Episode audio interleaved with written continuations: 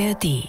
Hallo und herzlich willkommen zu einer neuen Folge von America, wir müssen reden. Hallo und herzlich willkommen auch von mir. Ich bin Ingo Zamperoni, Moderator der ARD Tagesthemen und ehemaliger USA-Korrespondent. Und ich bin Jennifer Bourguignon, Redakteurin und US-Amerikanerin. Und wir haben wieder eine Menge Holz zu bearbeiten sozusagen. Also da ist wieder viel angefallen in den letzten Tagen seit unserer letzten Folge von Amerika. Wir müssen reden, aber Jeff, eins vorneweg gleich, ich weiß endlich, was ich dieses Jahr zum Geburtstag mir wünsche. Und zwar die neuen Trump-Sneaker. oh Gott, bitte. Shiny and Gold. Ja, die würden gut passen zu deinem Anzug, bestimmt. Ja, oder vielleicht Also- sollte ich sie mal für die Tagesthemen mir besorgen und damit auftreten. Also ich meine, Die sind ein bisschen zu shiny, bisschen oder? zu, too much? Is it too much? A little too much. Der Preis ist auch ein bisschen zu viel, oder? Also, Oh, wobei 400 Dollar für ein paar Sneaker? okay, also, Also, dann man sieht, was für Sneakers nein, ich kaufe. ich kaufe mir solche nicht, aber ich glaube, mittlerweile ist es fast schon. Ähm, na, ein Schnäppchen ist es nicht, du hast vollkommen recht. Aber ja, Trump ist offenbar, hat mal wieder eine Geschäftsidee gehabt, Donald Trump. Er ist in äh, Pennsylvania bei der SneakerCon aufgetreten, für viele überraschend, und hat seine neue Turnschuh-Kollektion vorgestellt. Ähm, auf einer Website gettrumpsneakers.com kann man auch noch alles andere Mögliche kaufen. Das Parfum Victory 47 äh, heißt das, denn er wäre dann, sollte er Wie riecht das denn? Will nach ich Erfolg. wissen. Es riecht nach Erfolg, auf jeden Fall. Bestimmt. Er würde äh, der 47. Präsident sein oder Nummer 47, deswegen heißt das so.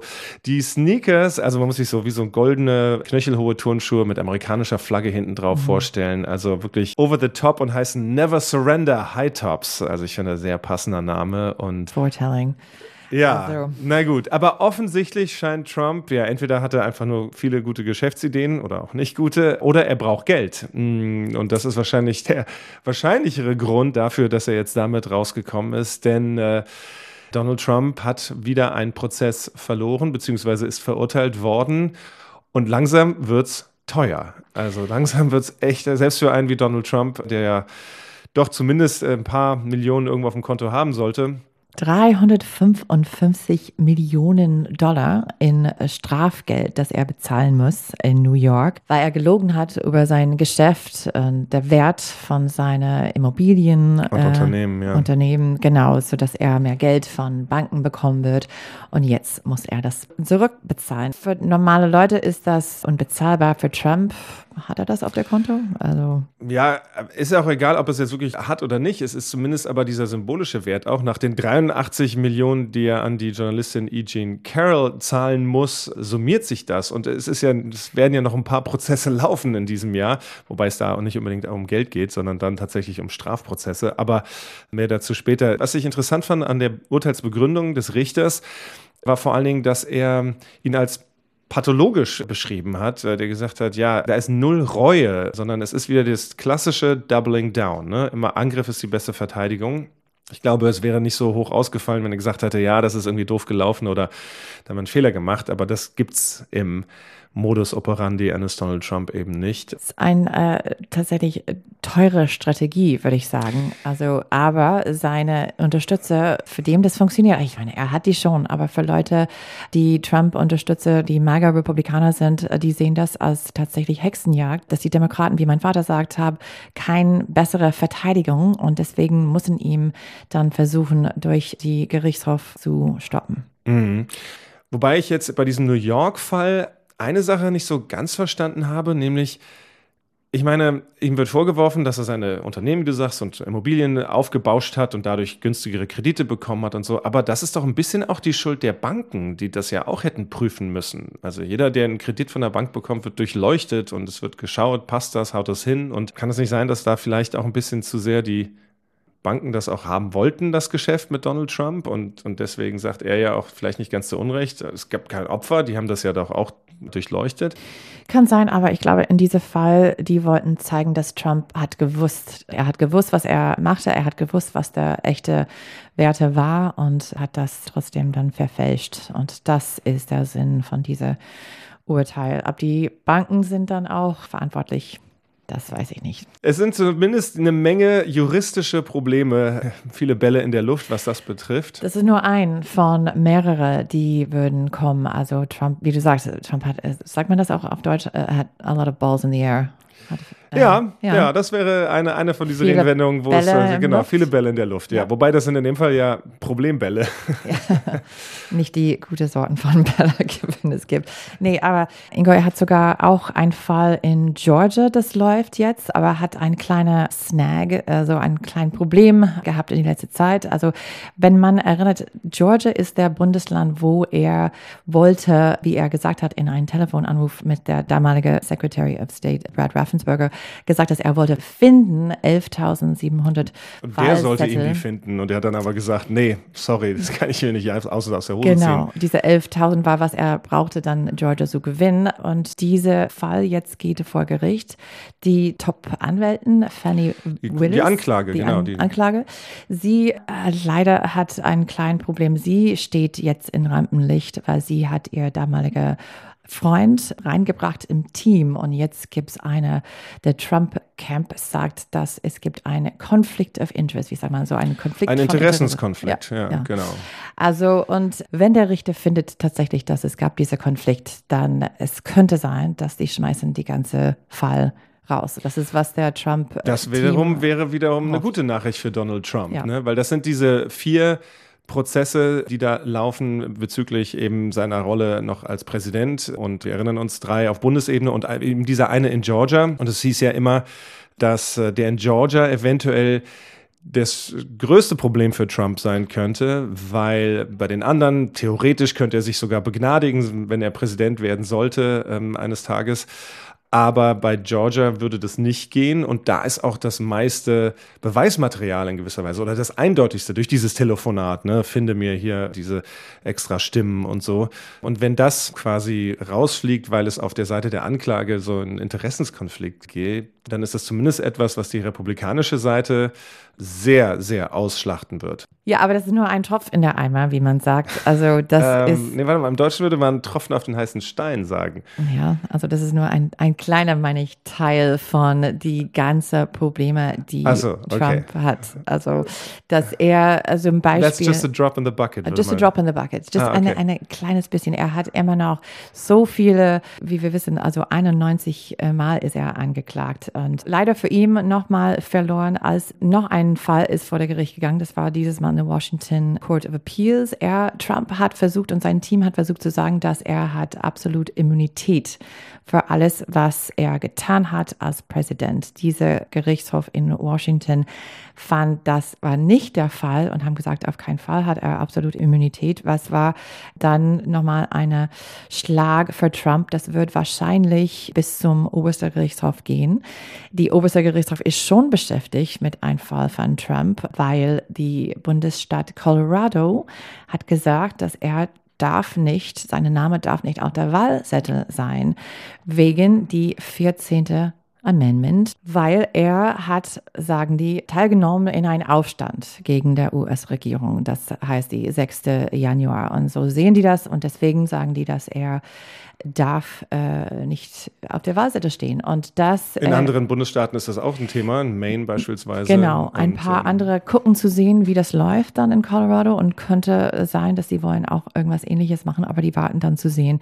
Die Supreme Court hat angefangen mit diesem Fall, hat die ersten Argumente gehört von beiden Seiten, aber der Fall geht weiter. Die haben noch nicht entschieden. Insofern Trump, es ist unglaublich, dass er hat Zeit für irgendwas wie SneakerCon und seine Sneaker zu verkaufen, wenn er, sieht mindestens so aus, nur vor der Gericht steht. Ja, er ist zumindest äh, wird er sehr abgelenkt. Andererseits kann er die immer wieder auch ausschlachten, diese Auftritte vor Gericht oder diese Urteile, wenn sie dann kommen, um das Narrativ der Hexenjagd, der juristischen Verfolgung, der politischen Instrumentalisierung der Justiz, dass das äh, zumindest an seiner Base, bei seinen Anhängern, äh, führt es ja immer dazu, dass dann teilweise sogar die Spenden raufgehen und weil er diese Flucht nach vorne mal antritt, ist das eben so ein Punkt, wo ihm das gewisserweise vielleicht sogar auch nützen kann. Denn man sieht ja allein jetzt schon, es ist fast schon verwirrend. Wir haben jetzt so fünf, sechs verschiedene Verfahren kurz angerissen nur und wir haben auch neulich bei den Tagesthemen in der Redaktion, als das Urteil mit der Immunität kam, die eben nicht gilt, falls er verurteilt werden sollte. Deswegen Machen wir das überhaupt als Nachricht, hatten wir überlegt, oder verwirrt es fast schon mehr, weil man dachte, Moment mal, welcher Prozess war das denn jetzt, welches Verfahren? Also er wird die nächsten Monate bis zur Wahl, sollte er der Kandidat tatsächlich auch werden, wonach es ja aussieht, sehr viel damit verbringen, mit seinen Anwälten zumindest zu reden. Und äh, die Kosten dafür, kennen wir ja aus den USA, dürften auch horrend sein. Also eine sehr kostspielige Angelegenheit, das Ganze. Aber gut, das ist ja für Running for President sowieso.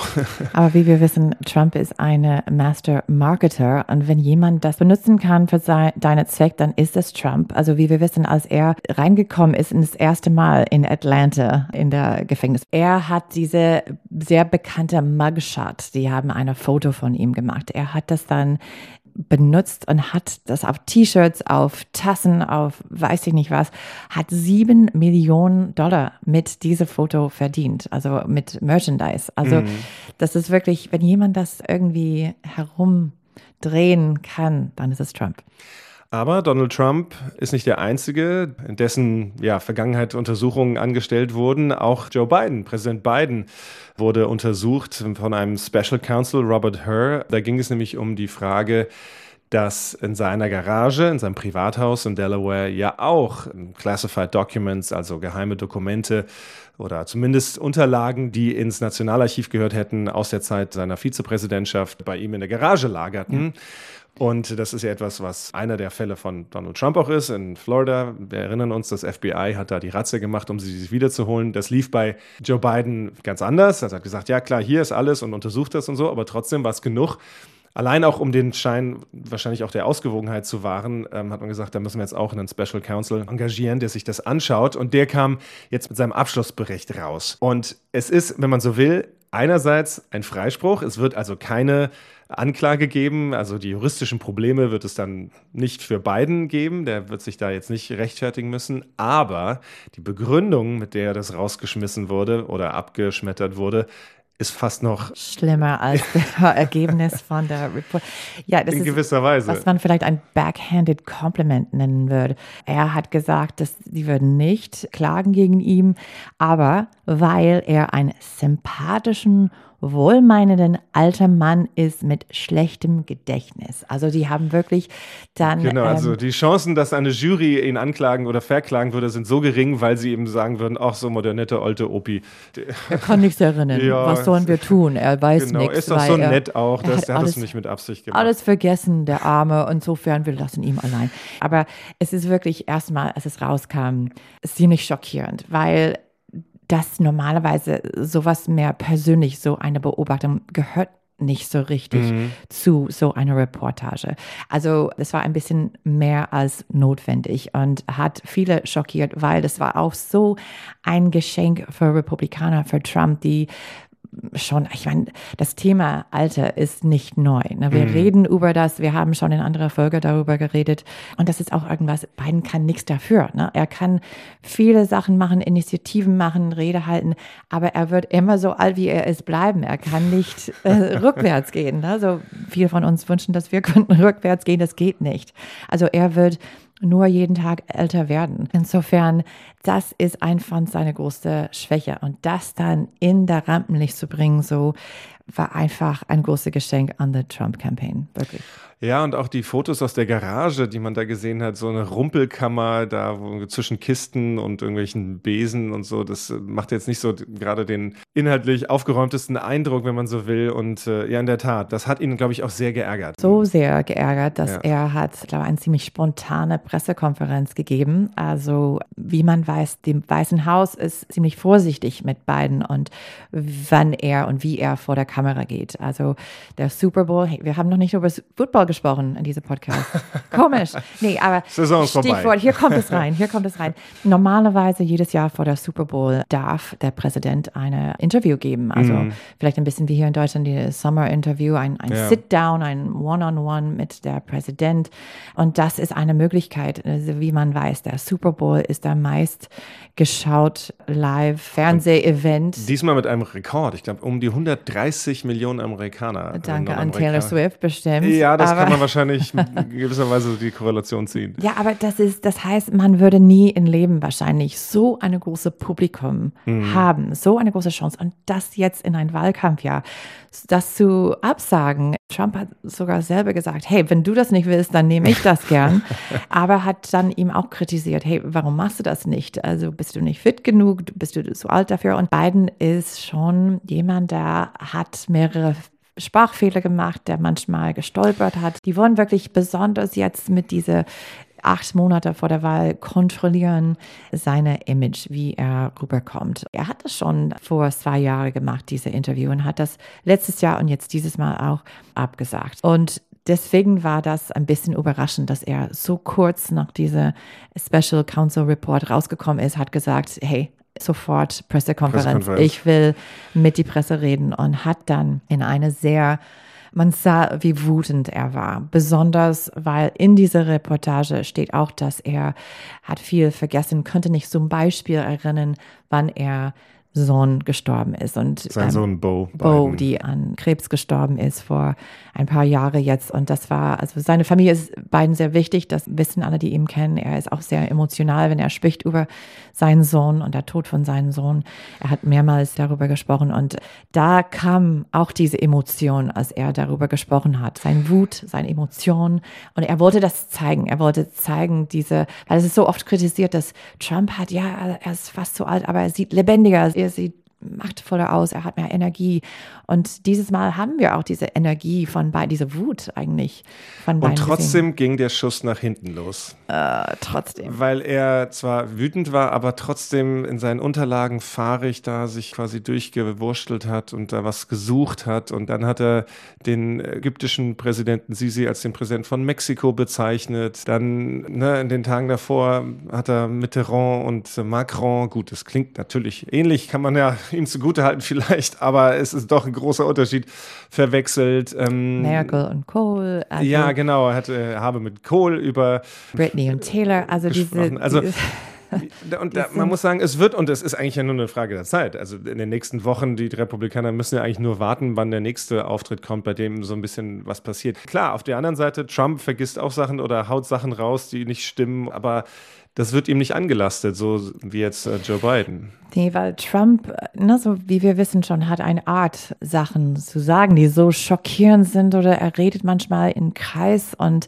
für seinen Unterstützer ist es kein Problem, aber der Presse hat auch ein bisschen na, das ignoriert oder gesagt, ach, nur Trump. Aber mhm. wenn man wirklich aufpasst, er hat in die letzte Zeit auch Fehler gemacht, wo er hat Nikki Haley und Nancy Pelosi verwechselt. Er hat Staaten, wo er war, verwechselt, Sioux City oder Sioux Falls. Also er ist auch nicht immer so ähm, Sharp on, on top of things. Ja, obwohl es kommt raus mit viel Energie. Er kann, er hat eine Art, einfach rüber zu reden. Er redet einfach weiter und dann merkt ja. man das nicht. Und bei beiden stockt es ziemlich. Also da ist kein drüber reden, sondern da ist wirklich. Aber deswegen vielleicht hat die Weißen Haus gedacht, okay, kein Super Bowl-Interview, aber wir müssen ihn dann vor der Kamera irgendwie bringen. Und vielleicht machen wir das in eine Art, das erreicht junge Leute und mhm. das ist TikTok. So.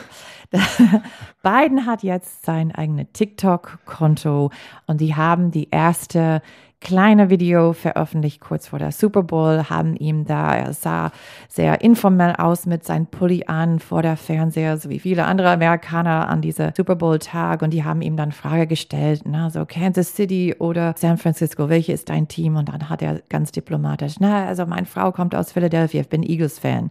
Mhm. Und dann andere Fragen gestellt, wo man dachte, ja, also irgendwie obwohl das so cool, lustig sein soll. also ist es wirklich irgendwas, das hilft? Also, weil er kam nicht so besonders schnell rüber und sogar John Stewart hat das auch gemerkt. John Stewart, vielleicht manche Zuhörer kennen ihn auch, und das wow. ist der große, wenn ich da kurz einwerfen darf, der große Lichtblick dieser Campaign. Ja. John Stewart ist zurück. Is back, is back. John Stewart ist wirklich ein National Treasure. Er ist eine, sagt er, ein, ein Nationalschatz. Er hat vor äh, nee. mehrere Jahre die Daily Show. Das ist eine, eine satirische Comedy-Show auf Comedy Central, aber sieht aus wie eine Nachrichtssendung. Es ist die Mutter all dieser Formate, die dann daraus entsprungen sind. Auch bei uns in Deutschland. Die Heute-Show mit Oliver Welke beispielsweise ist diesem Vorbild gefolgt. Und also auf satirische Art und Weise die Nachrichten aufbereiten und dadurch oft es sogar besser auf den Punkt zu bekommen als, als die normalen Nachrichten, als wir. Ja, das sagen, also die haben, ich glaube, irgendwann eine Umfrage gemacht, wie viele Amerikaner kriegen ihre Nachricht von, von The Daily Show, von einer Komödieprogramm. Aber Jon Stewart hat eine Art, besonders wenn er benutzt, ne, so er nimmt die Clips und stellt die alle in eine Reihe und dann sieht man irgendwie, wie lächerlich irgendwas ist oder wie bescheuert mhm. irgendwas ist. Und er hat eine Art, das zu machen und er hat auch was, nicht nur wegen einer Seite oder anderer. So viele sagen, er macht both sideism. Er kritisiert beide Seiten. Es ist nicht parteiisch. Und er hat wirklich, also muss man sagen, lustig gemacht über, über dieses TikTok-Video. TikTok-Video, wo man muss auch denken, oh scheiße, er hat recht. Hören wir mal kurz rein. Game or Halftime Show? Game. Jason Kelsey or Travis Kelsey? Mama Kelsey. I understand she makes great chocolate chip cookies.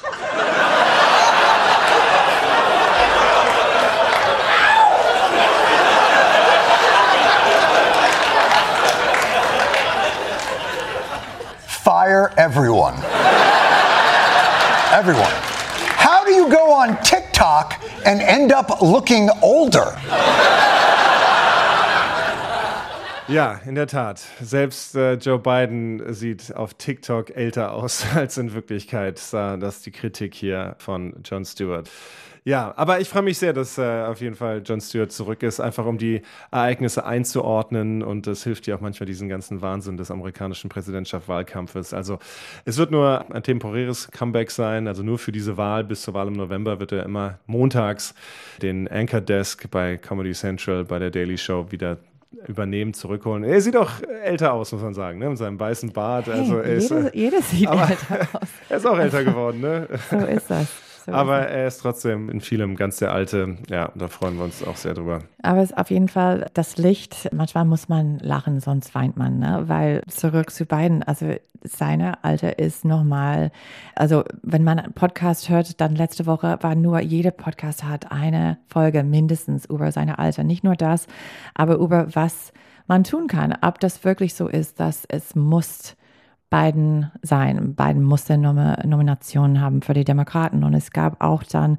mehrere Spekulationen über, was man tun könnte, ob er zurücktreten könnte und ob er seine Delegierten einfach freigeben könnte, ob das eine Möglichkeit wäre. Dann im Sommer gibt es der National Convention, ob er dann einfach sagen könnte, ich habe mich das jetzt anders überlegt und jetzt müssen wir eine neue Nominierung Prozess haben und jemanden finden und das ist nicht zu spät. Also viele sagen auch, es ist nicht zu spät. Wir haben genug Zeit. Und es ist ja nicht so, dass es noch, noch nie vorgekommen ist. Also es gibt historische Vorbilder. Wir erinnern uns 1968 beispielsweise. Präsident Johnson hätte noch mal antreten können bei der Wahl im November 68 und im März.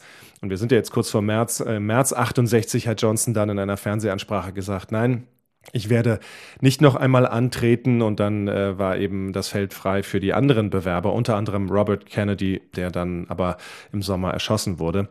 Ich hoffe, so dramatisch wird es diesen Sommer nicht, aber es gäbe die Möglichkeit für Biden ja. zu sagen, okay, ich trete nicht nochmal an, auch ein bisschen später noch, egal ob er jetzt schon Delegierte auf sich vereinigt hat in den Vorwahlen oder nicht. Aber es muss, glaube ich, und das ist das Entscheidende, von ihm kommen. Also Joe Biden muss selber sagen, okay, Leute, ich habe es entweder, ich habe es eingesehen oder meine Frau hat mich überzeugt oder wer auch immer, ja. Ich glaube nicht, dass er gestürzt oder in einer Kampfabstimmung gestürzt werden könnte, weil das, das würde nicht funktionieren. Ja, es kann nur von, von ihm kommen. Aber manche dann fragen, wenn das so ist, dann ist die Vizepräsidentin nicht einfach ne, so nächste in die Schlange. Und du meinst, kann man an der dann einfach vorbei?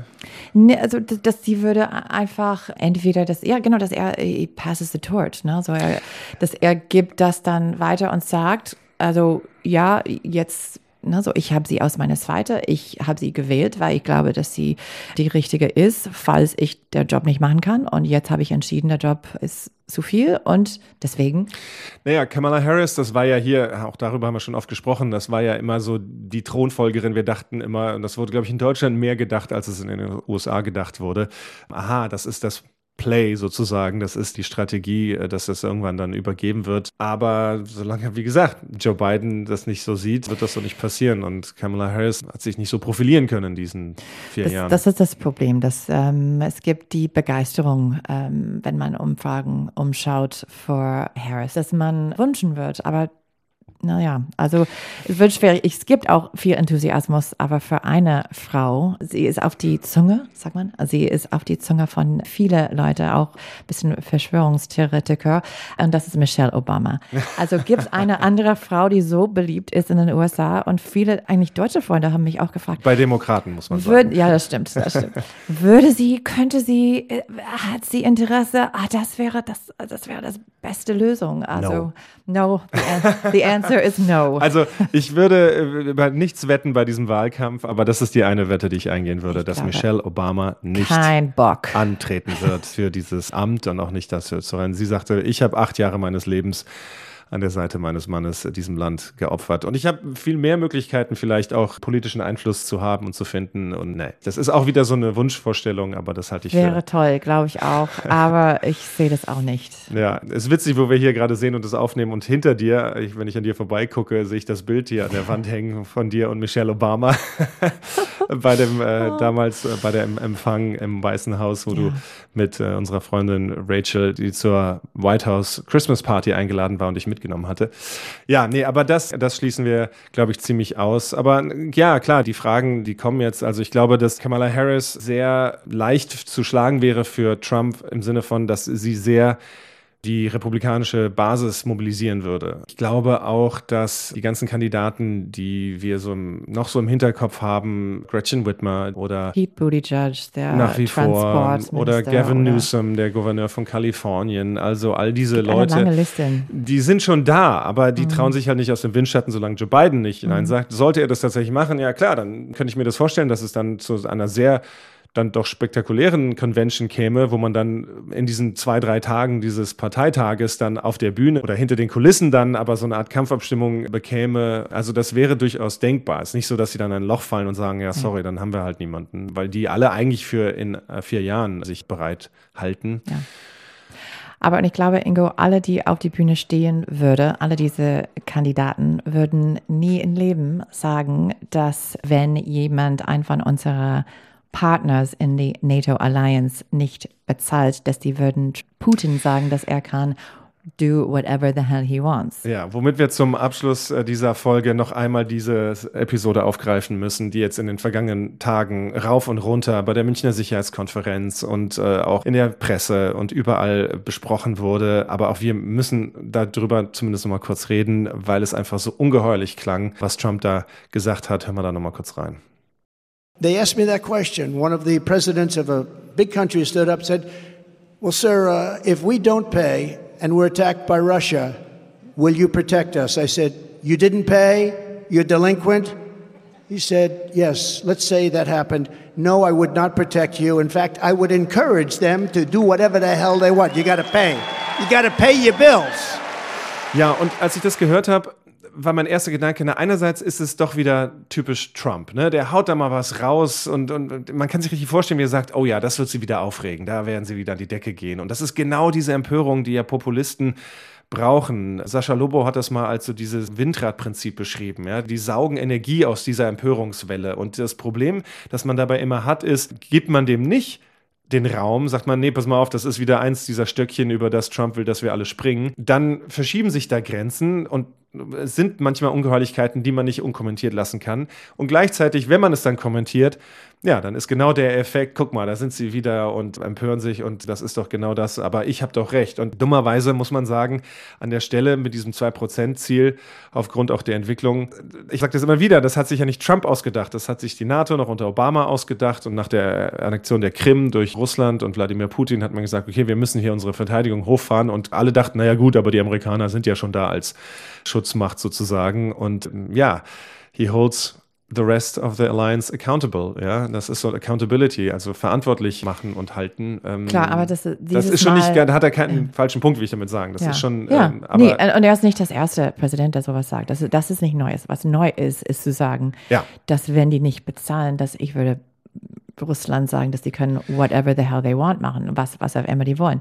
Genau, also das also ist ein Schritt weiter, wie du sagst, vielleicht bombastisch Trump, aber dass seine Unterstützer lieben, diese Irreverence, diese plötzlich, ja dann, do whatever the hell you want. Also irgendwas, das, also wie mein Vater das sieht, dass die Welt sieht uns als schwach unter beiden, dass die können machen, was sie wollen, dass wir tun nichts. Also Gaza vielleicht ist ein Beispiel, dass man sagt, okay, jetzt Netanyahu, bitte hör auf und sonst sonst was.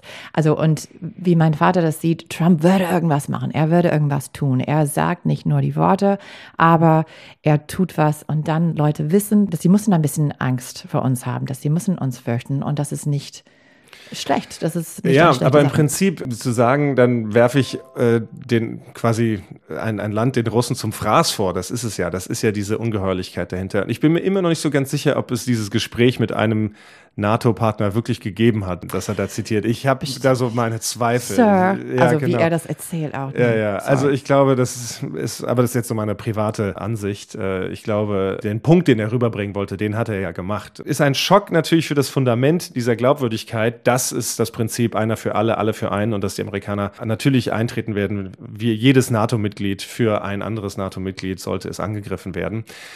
Aber in gewisser Weise könnte man ja ketzerisch auch sagen, muss man Trump dankbar sein, in Anführungsstrichen. Denn ich glaube, wir müssen uns davon lösen, zu gucken, wer denn im Weißen Haus sitzt und davon die Sicherheit abhängig machen, weil sonst haben wir das, dass wir alle vier Jahre wie ein Kaninchen auf die Schlange gucken und sagen, oh, wird Amerika seine Sicherheitsversprechen einhalten oder nicht? Und ich glaube, wenn wir uns in Europa einfach besser, wir werden nie die Amerikaner ersetzen können. Das ist einfach ein so riesiger Militärapparat, also was das betrifft.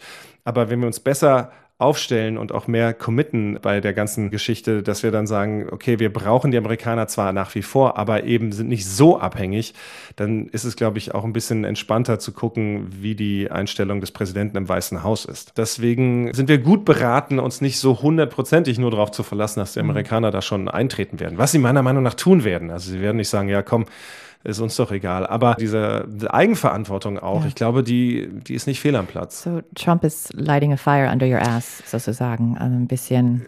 Ja, in gewisser Weise. Also das war zumindest ein Gedanke, den ich immer wieder habe bei der Sache. Also natürlich dieses äh, in Zweifel ziehen der Verlässlichkeit, das ist furchtbar, auch für das Standing der USA. Also das geht auch nach hinten los, dieser Schuss. Ne? Aber, man darf nicht vergessen, er ist noch nicht Präsident und er ist noch nicht mal eigentlich auch der Kandidat. Also ne, das ist jetzt vielleicht natürlich auch eine Menge Empörung hier. Ja, also trotzdem, also wenn man sieht, dass am Wochenende, dass Alexei äh, Nawalny gestorben ist, also wenn Trump ein paar Tage vorher sagt, do whatever the hell you want, ich meine, also Putin tut das sowieso, aber wenn man überlegt, wie eine zweite Trump-Amtszeit sein könnte mit so einer, ja, also eine Verhältnis oder so. Was überrascht mich auch ist, Russland war immer eine, ein Thema, wo die zwei Parteien sich einigen können. Und jetzt die Republikaner, die sagen nichts zu sowas. Die verteidigen Trump oder die sagen mindestens, ja, ich will nicht darüber reden. Also die kritisieren ihn nicht für so einen Spruch, auch wenn die verstehen, was diese Allianz NATO bedeutet. Die wollen ihn nicht kritisieren. Die haben so, es zeigt auch, wie Trump hat der Partei wirklich in seinen Hände. Es ist der, der Partei von Trump. Das hat mich ein bisschen schockiert. Ja, wir haben ja auch gesehen in München bei der Sicherheitskonferenz, die republikanischen Abgeordneten und Senatoren, die da waren, war eine große amerikanische Delegation wieder dort. Die haben dann auch gesagt, ja, aber ihr müsst verstehen, wir haben große Probleme an der Grenze und wir haben andere Sorgen auch und haben komplett versucht, sich da irgendwie dran vorbeizuwurschteln, was für eine große geopolitische Folge das eben hat, dieser Krieg in Europa, ähm, auch für die Amerikaner. Und was es bedeutet, wenn diese, ja, dieses Auftreten oder die Unterstützung der USA von einigen jetzt angezweifelt wird und in Frage gestellt wird durch solche Aussagen. Aber wie gesagt, ich habe so den Eindruck, unterm Strich ist es nicht verkehrt, dass wir in Europa uns jetzt mal ernsthaft, weil das oft immer so, ja, müssen wir uns mal drum kümmern und so. Aber jetzt ist die Notwendigkeit einfach gegeben und dass es dann ernsthafte Überlegungen gibt und dass man sagt, okay, drei Fünftel der NATO-Staaten erreichen das 2%-Ziel mittlerweile. Da wird mehr ausgegeben. Und wie nachhaltig das ist, ne, wir haben jetzt uns das gerade so hingerechnet, dass wir die 2% zum ersten Mal erreichen seit 30 Jahren, irgendwie seit Ende des Kalten Krieges. Aber ähm, ob das nach Auslaufen des Sondervermögens in drei Jahren ähm, dann immer noch so gegeben wird, das wird man dann sehen. Aber ich glaube, zumindest ist diese Botschaft jetzt angekommen und das ist zumindest nicht verkehrt. Wir gucken nach vorne und würden sehen, wie es läuft am Ende dieser Woche, wenn die Wähler in South Carolina gehen wählen. Das ist, wie man weiß, Nikki Haleys Heimatstadt, wo sie Gouverneur schon war. Sie ist hinter Trump in die Umfragen, aber hat fair durch die Stadt gereist in die letzten paar Wochen mit der Versuch, alle zu äh, überzeugen und zu auch mit ihrer Kampagne Grumpy Old Men und zu zeigen, dass sie ist die frische auch weibliche, frische Kandidaten, die 20 Jahre jünger ist, äh, mindestens als beide und ist die meist capable. Und wir würden sehen, was die Wähler in South Carolina dazu sagen. Und dazu ein kleiner Nachklapp noch von der letzten Primary, nämlich in Nevada. Wir hatten in der vergangenen Folge darüber gesprochen, dass Nikki Haley äh, bei der Primary antritt und Donald Trump beim Caucus. Und nur der Caucus ist wirklich wichtig äh, für die Delegiertenstimmen. Aber bei der Primary gab es äh, diese Option, dass man auch abstimmen kann, das ist ein Sonderrecht in, in, Nevada, dass es diese Position auch auf dem Wahlzettel gibt, keiner dieser Kandidaten. Und du hattest gefragt, passiert das eigentlich manchmal, dass das gewinnt gegen die anderen Kandidaten auf der Liste? Und jetzt und, haben wir eine Antwort. Und wir haben eine Antwort. Also es ist in der Vergangenheit schon mal passiert und es ist auch tatsächlich diesmal wieder passiert. Denn Nikki Haley konnte, obwohl Donald Trump gar nicht auf dem Wahlzettel stand, mit 32 Prozent einfach sehr viel weniger Stimmen nur auf mhm. sich vereinigen als die Option keiner dieser Kandidaten, für die nämlich 61 Prozent ihr Kreuz gemacht haben. Ja, das sieht nicht Und so das sieht aus. wirklich nicht gut aus. Ja. Also wenn Aber du sie, ja, wenn nur du die Hälfte der äh, Stimmen bekommst, die keiner dieser Kandidaten erhält, na gut, also sie kämpft weiter. Sie hofft für das beste Ergebnis in South Carolina. Sie war schon unterwegs in die letzte Zeit in Kalifornien, in Texas, in äh, Michigan. Also sie ist offen, offensichtlich bereitet sich für Super Tuesday vor am 5. März. Und dann würde, glaube ich, äh, nach Super Tuesday eine Entscheidung wahrscheinlich geben über, ob sie weitermachen kann oder nicht. In diesem Sinne, wir sagen danke für die Aufmerksamkeit in dieser Folge und tschüss, bis zum nächsten Mal. Bis dann. Und für alle, die noch nicht genug haben von den Vereinigten Staaten von Amerika, haben wir noch einen ganz besonderen Podcast-Tipp für euch. 50 States, der Amerika-Podcast. Da besucht der Host Dirk Rohrbach in jeder Folge einen anderen US-Bundesstaat. Und in der neuen Staffel fährt er mit seinem Gravelbike einmal die komplette Westküste entlang. Also vom Nordwesten in Seattle bis in den Süden in San Diego und das sind ungefähr 3000 Kilometer Roadtrip am Pazifik entlang mit all den Abenteuern auf dem Rad durch die Staaten Washington, Oregon, Kalifornien. Also da gibt es eine Menge zu erleben und ihr könnt mit dabei sein, akustisch sozusagen. Die neuen Folgen 50 States, der Amerika-Podcast, gibt es ab sofort donnerstags in der ARD Audiothek. Hört doch mal rein.